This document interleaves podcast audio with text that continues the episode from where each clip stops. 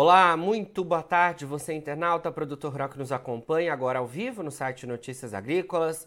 Estamos de volta com os nossos boletins e o destaque neste momento é para o setor sucroenergético. Vamos falar um pouco mais sobre custos envolvendo as atividades, porque a gente está com a safra, pelo menos no centro-sul do Brasil, né, em moagem neste momento, né, a safra sendo colhida, é uma safra que iniciou é, no mês de abril e está sendo colhida e moída. A gente até teve trabalhos um pouco mais lentos em relação aos outros anos, mas agora é, imagino que o cenário seja de mais avanço né, desses trabalhos. Ainda assim, a gente tem um ponto muito importante que já foi de atenção nesta temporada e que também deve perseguir o setor ao longo dos próximos meses, que é a questão dos custos.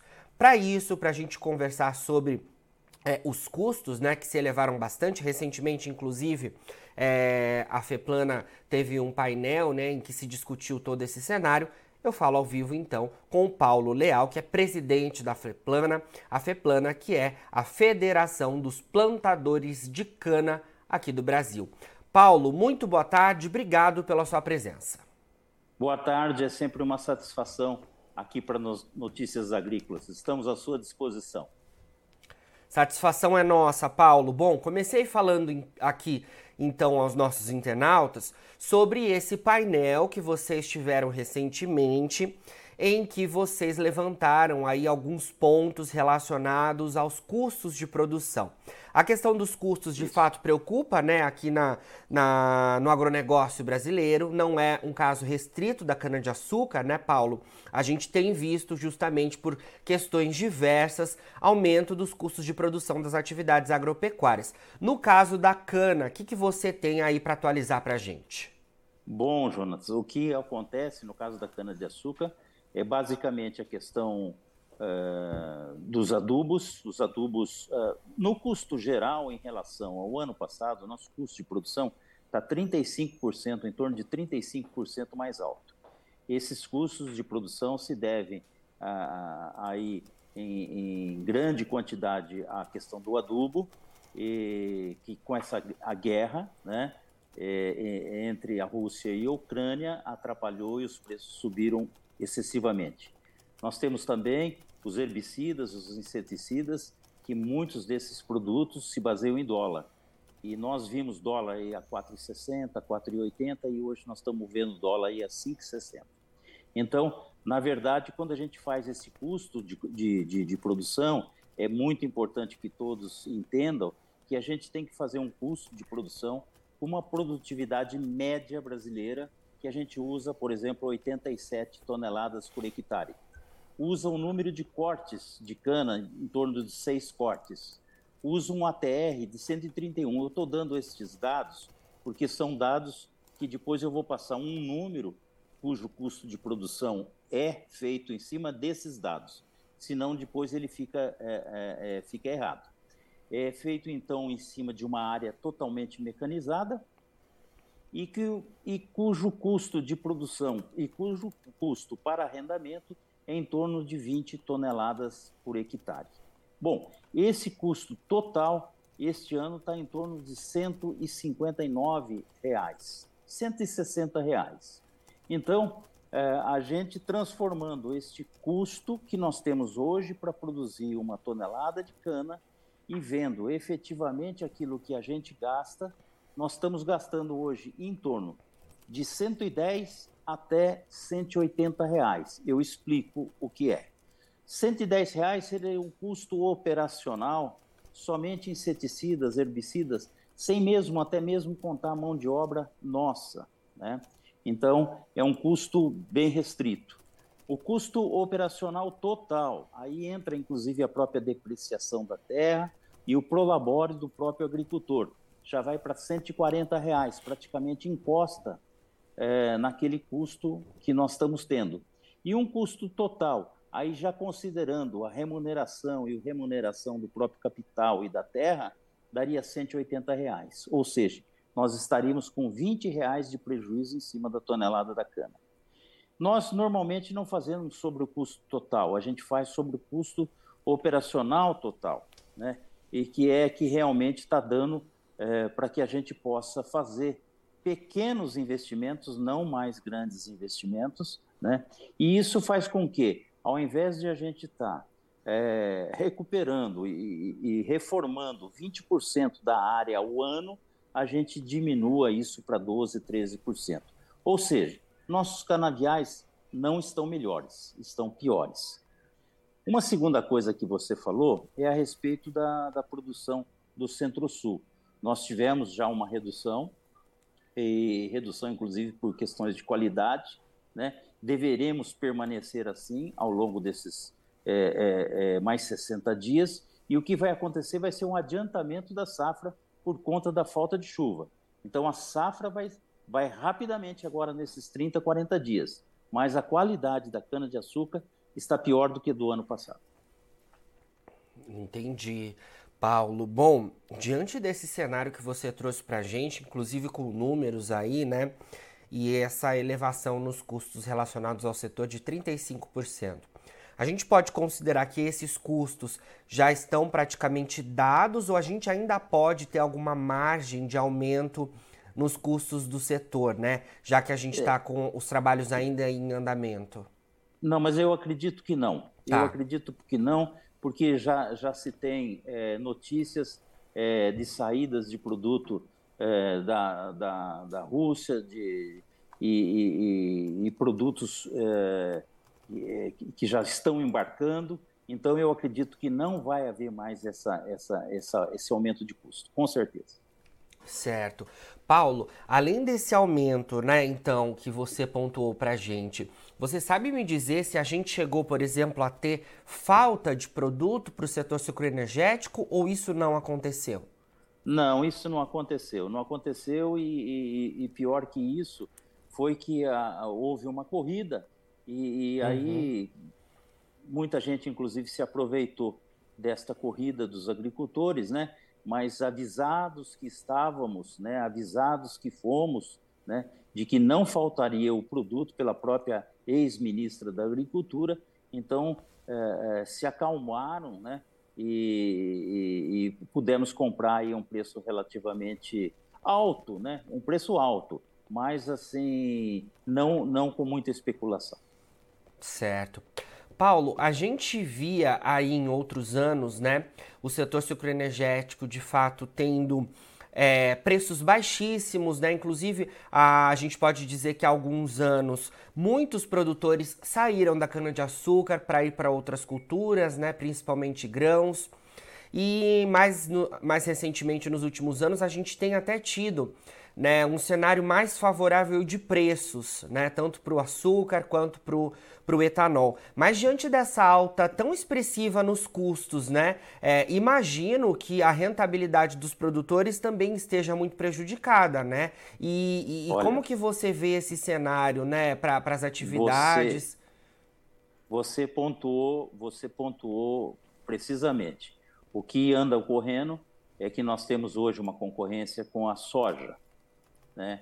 E a soja disparou de preço, voltou um pouco agora, mas de qualquer forma existe uma concorrência muito grande em relação de área de cana e área de soja. É, e isso fez com que muita gente tirasse a cana e, e colocasse a soja. Então essa concorrência existiu, você entendeu? E, e a gente não tem é, como é, sair dela, porque isso aí é mercado, né? Então não tem, não tem jeito. Perfeito, Paulo. Bom, você está conseguindo me ouvir aí?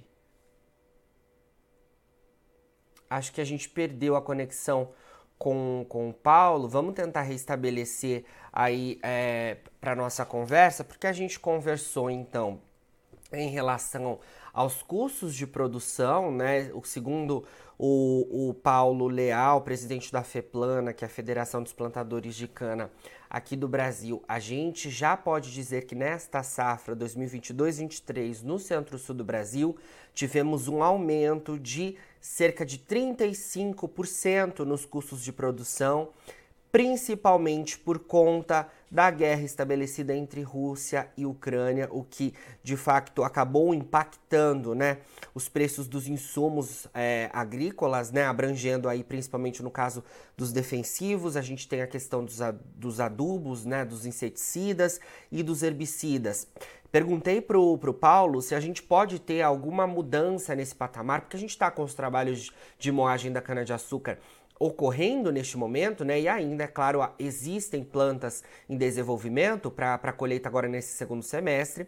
É, e o Paulo me disse que então a gente não deve ter muita diferença desses 35%. O Paulo já está de volta aqui com a gente e eu tinha te perguntado. Então, Paulo, em relação é, à rentabilidade sendo corroída com esses custos tão altos, pode seguir por aí. É, então, exatamente isso que eu te falei. Além do que, agora nós temos a concorrência com a soja. Né? É, mas nós vamos ter, nesse, nessa safra ainda, uma grande demanda por etanol, né? e isso vai fazer com que a gente recupere muitas áreas que foram perdidas aí com, com a soja.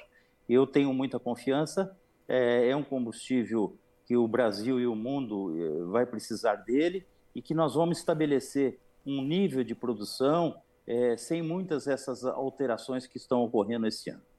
É, realmente as alterações foram para grãos foram, foram bastante significativas. Certo, vamos acompanhando todo esse cenário também, né? Paulo, um outro ponto que eu queria trazer para nossa conversa, né? Porque é, é, uma questão que sempre o produtor é, está aí de alguma forma sendo impactado, que é a questão climática, né? A gente nunca pode ter é, como mudar esse cenário, né? E queria então atualização, né, sua, o que, que você tem ouvido aí por parte dos plantadores de cana do Brasil na FEPLANA, é, em relação ao cenário climático, porque me parece que a expectativa para essa safra era até um pouco melhor do que está sendo confirmada agora neste segundo semestre, já com os trabalhos avançando melhor, né? Sim, com toda certeza. Nós esperávamos agora, já é, é, um período de inverno, não é um período de muita chuva, mas não tivemos chuva nenhuma, né? E, e agora a perspectiva de chuva de verão, ela, ela diminuiu sensivelmente, né?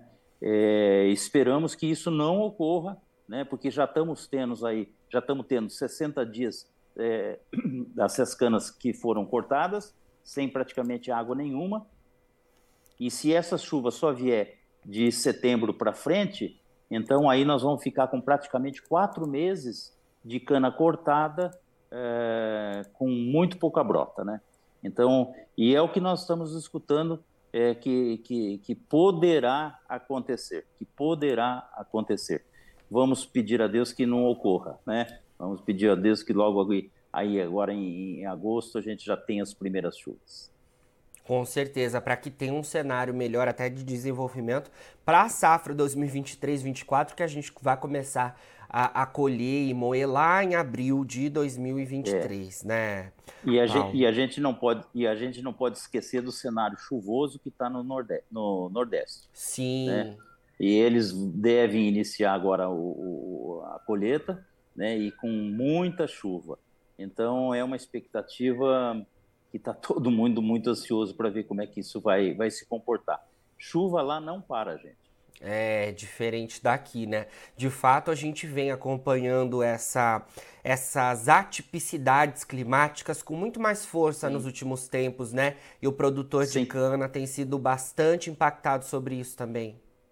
Sim. Paulo, Sim. um outro ponto que eu queria trazer para nossa conversa é em relação a questão do etanol. Você até trouxe aí pra gente que o etanol deve ser o destaque nessa safra. A gente vem falando já disso há algum tempo, né? É, o etanol vem remunerando bem. É, mas a gente teve recentemente aí algumas questões em relação aos combustíveis, né? Decisões do governo federal para que é, houvesse queda nos preços dos combustíveis aos consumidores, aos consumidores e um menor impacto sobre a inflação, justamente, né? E a gente teve algumas dúvidas em relação à demanda pelo etanol, já que aqui no Brasil a gente tem o etanol hidratado sendo utilizado é, em substitutivo à gasolina, que é um combustível fóssil.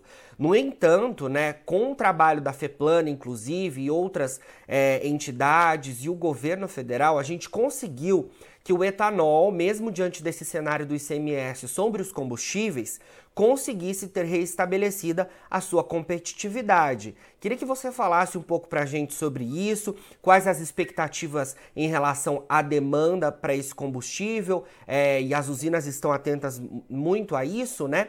E sempre ressaltando, né, Paulo? O etanol é um combustível é, de origem verde, é um combustível sustentável, então é muito importante que a gente realmente é, tivesse isso que aconteceu, que é ele tendo restabelecido a competitividade sobre os, os, os combustíveis de origem fóssil, né?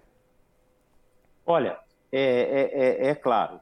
E é claro também tudo aquilo que, que o governo federal tentou fazer é, por tempos e tempos, não conseguindo, e aí teve que se restabelecer uma lei, estabelecer uma lei aonde houve uma redução de tributos. E a gente viu e está vendo isso uh, nas próprias bombas, né, que realmente houve uma efetividade uh, desses preços, os preços se reduziram.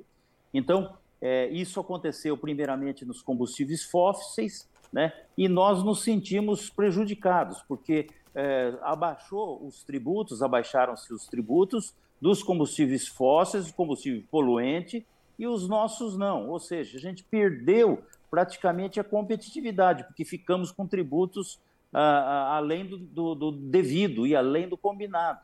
Imediatamente nós tivemos com o governo e, e, e tivemos um relator e fizemos o PL 15, né, onde se restabeleceu essas mudanças tributárias, fazendo com que o próprio etanol também tivesse seus tributos reduzidos. Vocês verão nesses próximos meses o consumo de etanol que vai ser. Né? A gente vai ficar aí estupefado de ver a quantidade de etanol que está sendo usado. Eu já vi etanol em bombas, nas bombas de gasolina, a 3,80, gente. Entendeu? E é um combustível que nós não é que precisamos aprender a usar, nós temos que usar. É o nosso combustível, combustível brasileiro, combustível verde, combustível sustentável, é, é, é aquele que mais mitiga CO2. Então, não tem, feitos por mãos de brasileiro, não tem por que a gente não usar um excelente combustível. E nós, a, a, a curto prazo, veremos ele ser incorporado nos combustíveis híbridos, né, através da célula. Então, é, a célula de hidrogênio. Vocês verão que o combustível do futuro é o nosso combustível.